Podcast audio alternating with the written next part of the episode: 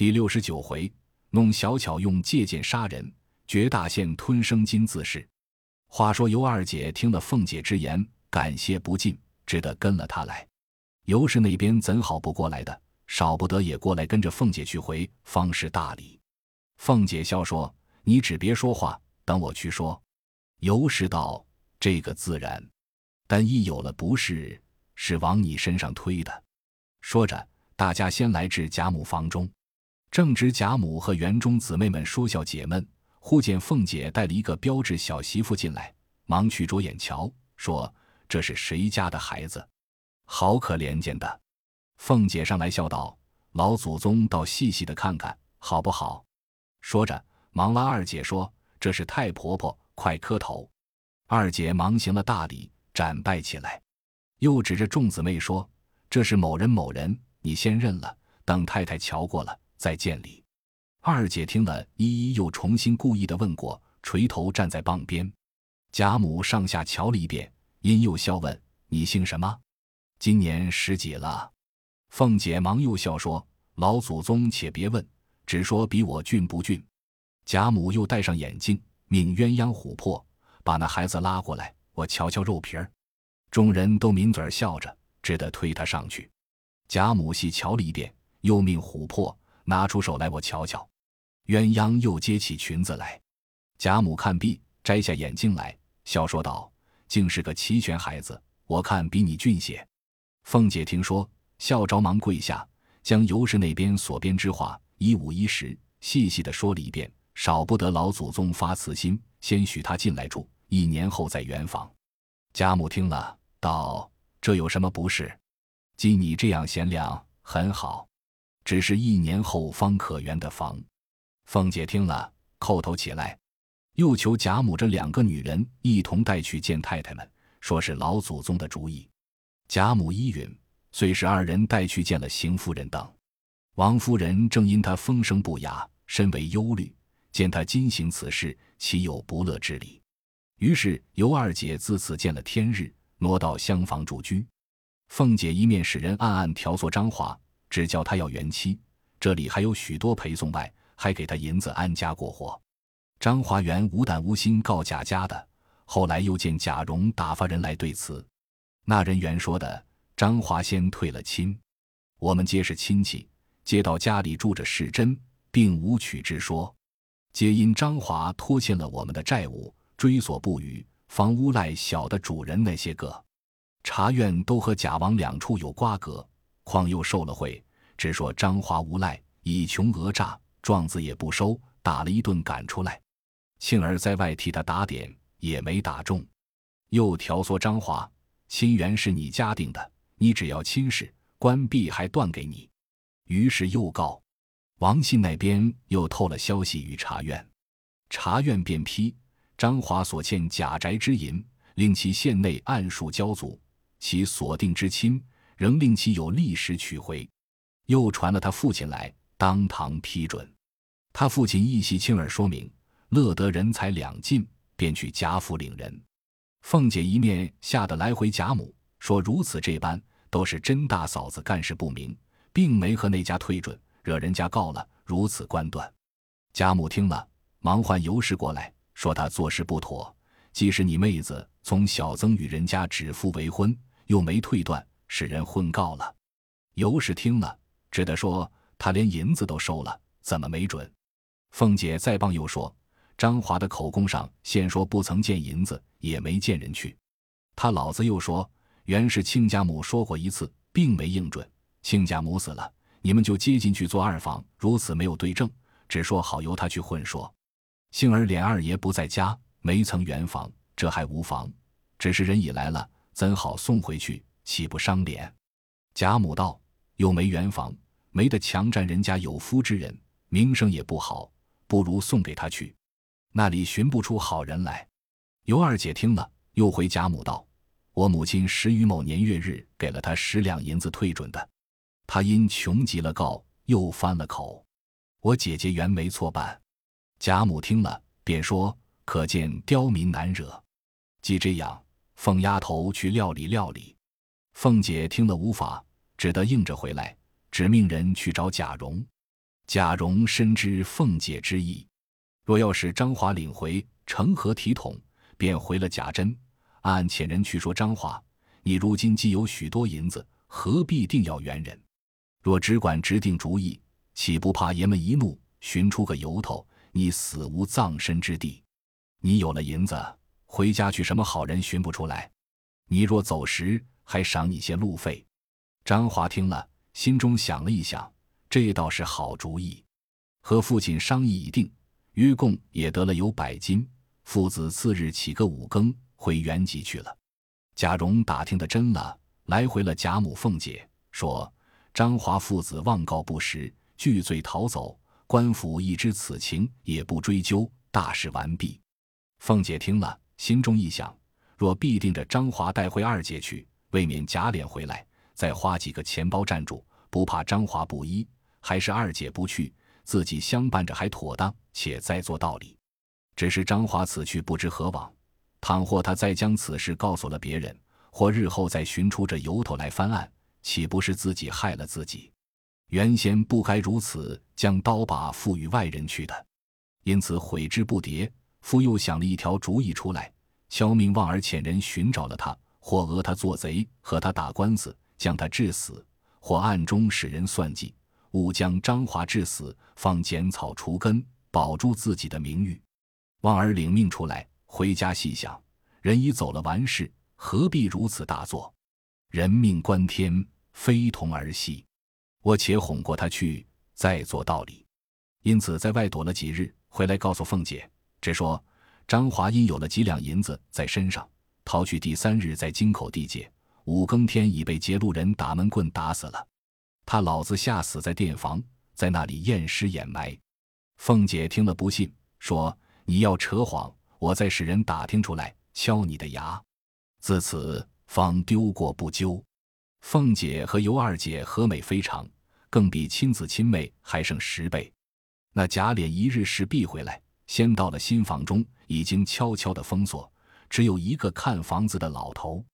贾琏问起缘故，老头子细说原委。贾琏只在凳中跌足，少不得来见贾赦与邢夫人，将所完之事回明。贾赦十分欢喜，说他中用，赏了他一百两银子，又将房中一个十七岁的丫鬟，名唤秋桐者，赏他为妾。贾琏叩头领去，喜之不尽。见了贾母和家中人，回来见凤姐，未免脸上有些愧色。谁知凤姐儿她反不似往日容颜，同尤二姐一同出营，续了寒温。贾琏将秋桐之事说了，未免脸上有些得意之色，骄矜之容。凤姐听了，忙命两个媳妇坐车在那边接了来，心中一次未除，又凭空添了一次，说不得，且吞声忍气，将好颜面换出来。这事，一面又命摆酒接风，一面带了秋桐来见贾母与王夫人等。贾琏心中也暗暗的呐喊。那日已是腊月十二日，贾珍起身先拜了宗祠，然后过来辞拜贾母等人。合族中人直送到洒泪亭方回，独贾琏、贾蓉二人送出，三日三夜方回。一路上，贾珍命他好生收心治家等语，二人口内答应，也说些大礼套话，不必繁叙。且说凤姐在家，外面带尤二姐，自不必说的，只是心中又怀别意。无人处，只和尤二姐说：“妹妹的声名很不好听，连老太太、太太们都知道了。说妹妹在家做女孩就不干净，又和姐夫有些首尾，没人要的了。你捡了来，还不休了？再寻好的。我听见这话，气个倒痒。查是谁说的，又查不出来。这日久天长，这些个奴才们跟前怎么说嘴？我反弄了个鱼头来拆，说了两遍，自己又气病了，茶饭也不吃。”除了平儿，众丫头媳妇无不言三语四，指桑说槐，暗相讥刺。秋桐自谓系假设之刺，无人见他的，连凤姐、平儿皆不放在眼里，岂肯容他？张口是先奸后娶，没汉子要的娼妇也来要我的强。凤姐听了暗乐，尤二姐听了暗愧暗怒。凤姐既装病，便不和尤二姐吃饭了，每日只命人端了菜饭到他房中去吃。那茶饭都系不堪之物，平儿看不过，自拿了钱出来弄菜与他吃，或是有时只说和他园中去玩，在园中厨内另做了汤水与他吃，也没人赶回凤姐。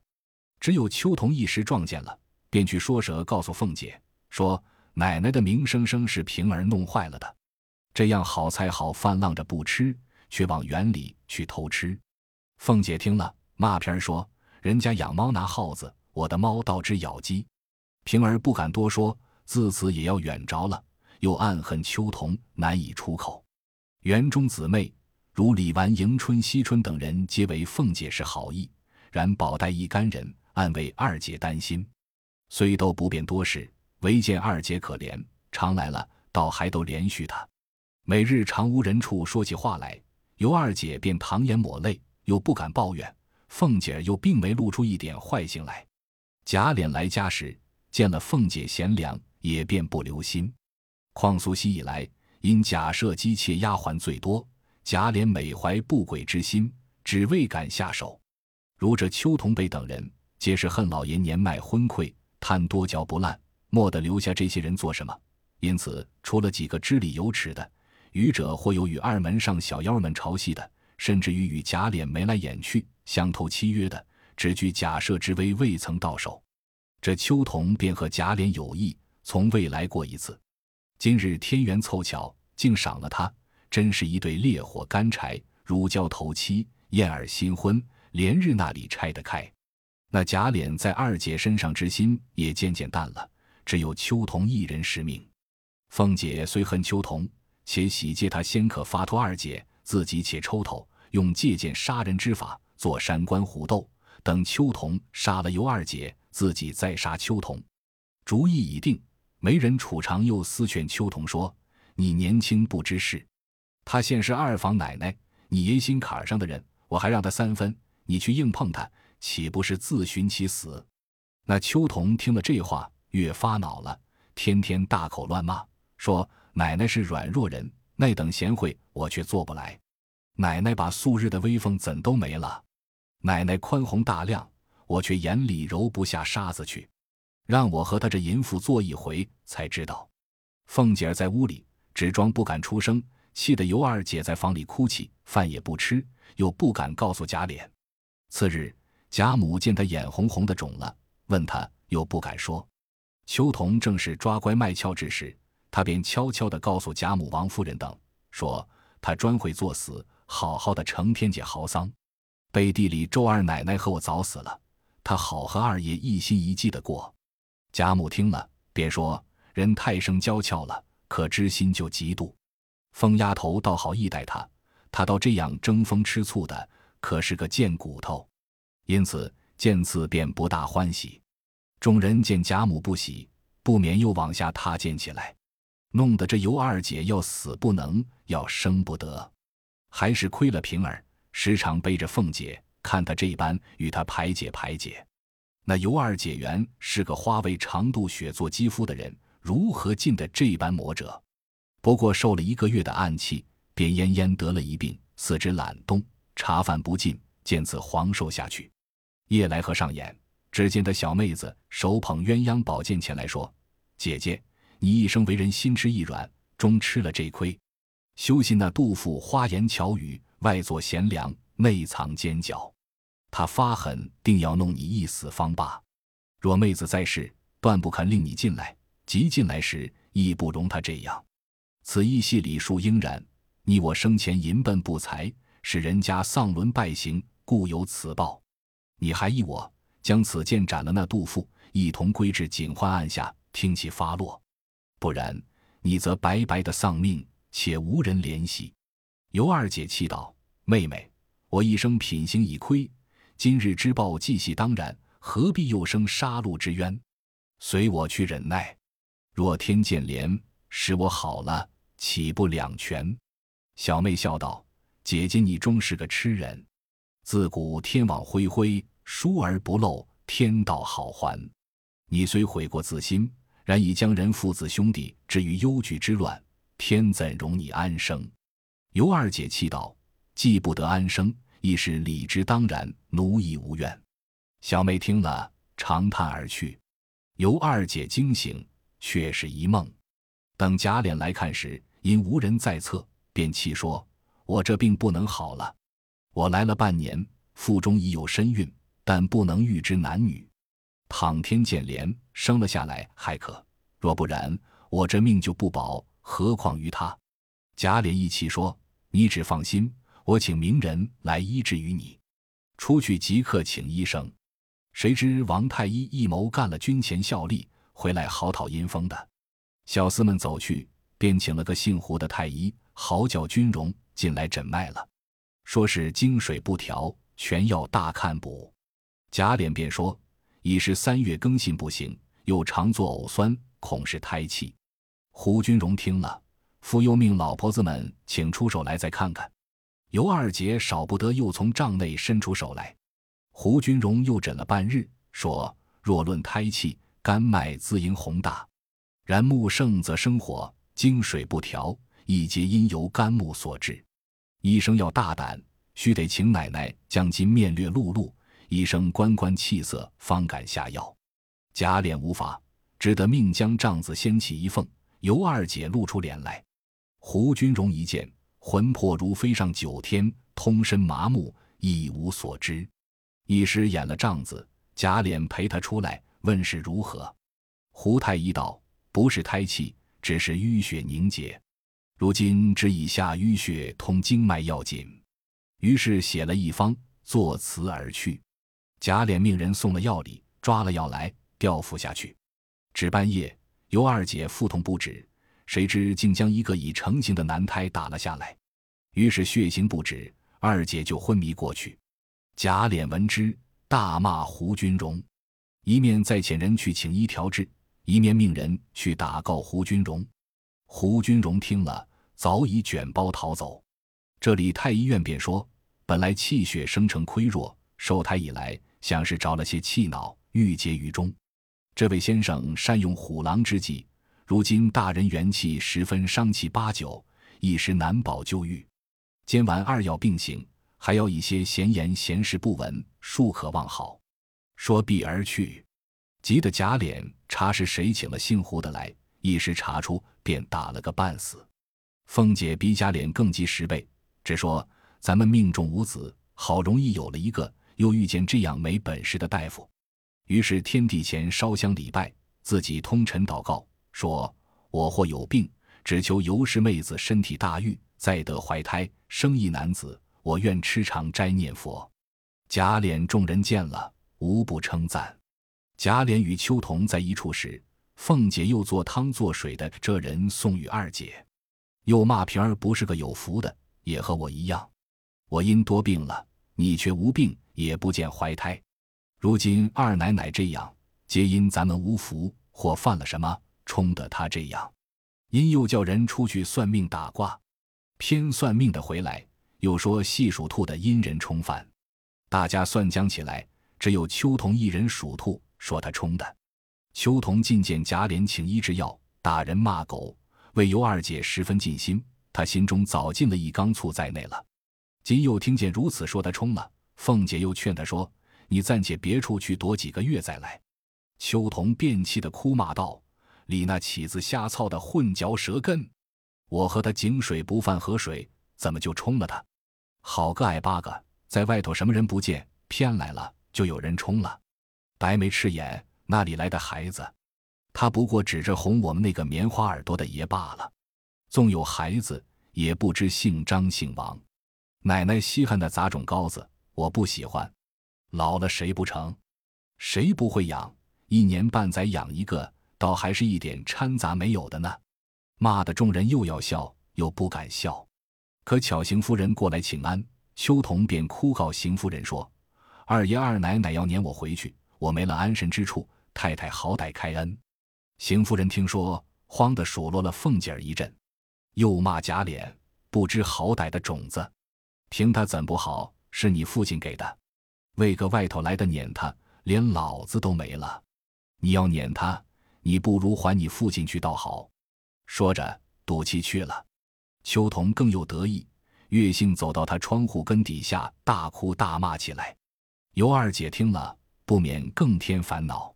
晚间，贾琏在秋桐房中歇了，凤姐已睡，平儿过来瞧他，又悄悄地劝他好生养病，不要理那畜生。”尤二姐拉他哭道：“姐姐，我从到了这里，多亏姐姐照应，为我，姐姐也不知受了多少嫌弃。我若逃得出命来，我必答报姐姐的恩德；只怕我逃不出命来，也只好等来生罢。”平儿也不禁滴泪说道：“想来都是我坑了你，我原是一片痴心，从没瞒他的话。既听见你在外头，岂有不告诉他的？谁知生出这些个事来。”尤二姐忙道：“姐姐这话错了，姐姐便不告诉他，他岂有打听不出来的？不过是姐姐说的在先。况且我也要一心进来，方成个体统，与姐姐何干？”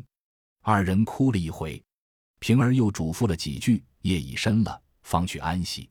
这里尤二姐心下自私，并已成事，日无所养，反有所伤，料定必不能好。况太医打下，无可悬心。何必受这些灵气？不如一死，倒还干净。常听见人说生金子可以坠死，岂不比上吊自刎又干净？想必扎蒸起来，打开箱子，找出一块生金，也不知多重，狠命含泪便吞入口中，几次狠命直搏，方咽了下去。于是赶忙将衣服首饰穿戴齐整，上炕躺下了。当下人不知，鬼不觉。到第二日早晨，丫鬟媳妇们见他不叫人，乐得且自去梳洗。凤姐和秋桐都上去了。平儿看不过，说：“丫头们，你们就只配没人心的打着骂着使也罢了。一个病人也不知可怜可怜。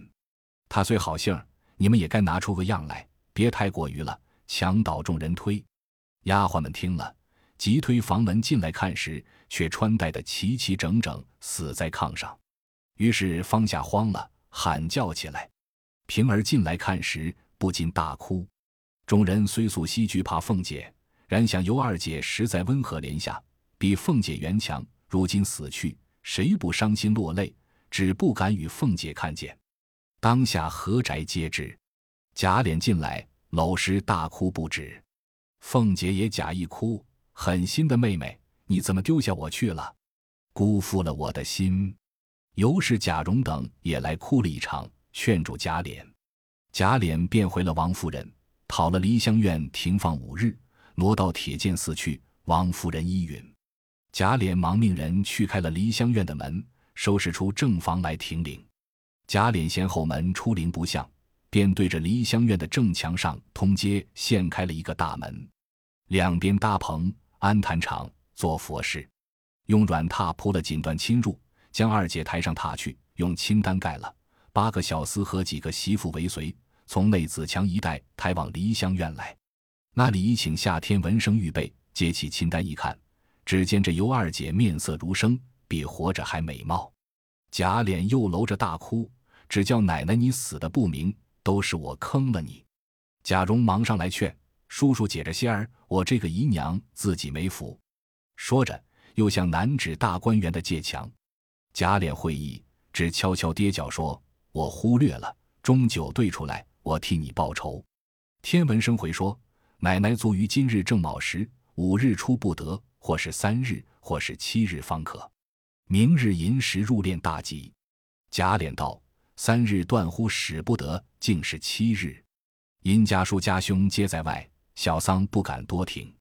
等到外头还放五七，做大道场才掩灵。”明年往南去下葬，天文生应诺，写了央榜而去。宝玉已早过来，陪着哭了一场。众族中人也都来了。贾琏忙进去找凤姐，要银子置办棺椁丧礼。凤姐见抬了出去，推有病，回老太太太太说：“我病着，祭三房不许我去，因此也不出来穿孝，且往大观园中来，绕过群山，至北界墙根下往外听。”隐隐绰绰听了一言半语回来，又回贾母说：“如此这般。”贾母道：“信他胡说，谁家痨病死的孩子不烧了一撒，也认真了开丧破土起来。既是二房一场，也是夫妻之分，停五七日，抬出去，或一烧，或乱葬地上埋了完事。”凤姐笑道：“可是这话，我又不敢劝他。”正说着，丫鬟来请说。二爷等着奶奶拿银子呢。凤姐只得来了，便问他什么银子，家里近来艰难，你还不知道？咱们的月例一月赶不上一月，今儿吃了过年粮。昨儿我把两个金项圈当了三百银子，你还做梦呢？这里还有二三十两银子，你要就拿去。说着，命平儿拿了出来，递与贾琏，指着贾母，有话又去了。恨得贾琏没话可说，只得开了尤氏香柜去拿自己的梯级。即开了香柜，一滴无存，只有些折簪烂花，并几件半新不旧的绢衣服，都是尤二姐素昔所穿的，不禁又伤心哭了起来。自己用个包袱一起包了，也不命小厮丫鬟来拿，便自己提着来烧。平儿又是伤心又是好笑，忙将二百两一包的碎银子偷了出来，到厢房拉住贾琏，敲地与他说：“你只别作声才好，你要哭，外头多少哭不得，又跑了这里来点眼。”贾琏听说，便说：“你说的是。”接了银子，又将一条裙子递与平儿，说：“这是他家常穿的。”你好生替我收着，做个念仙儿。平儿只得演了，自己收去。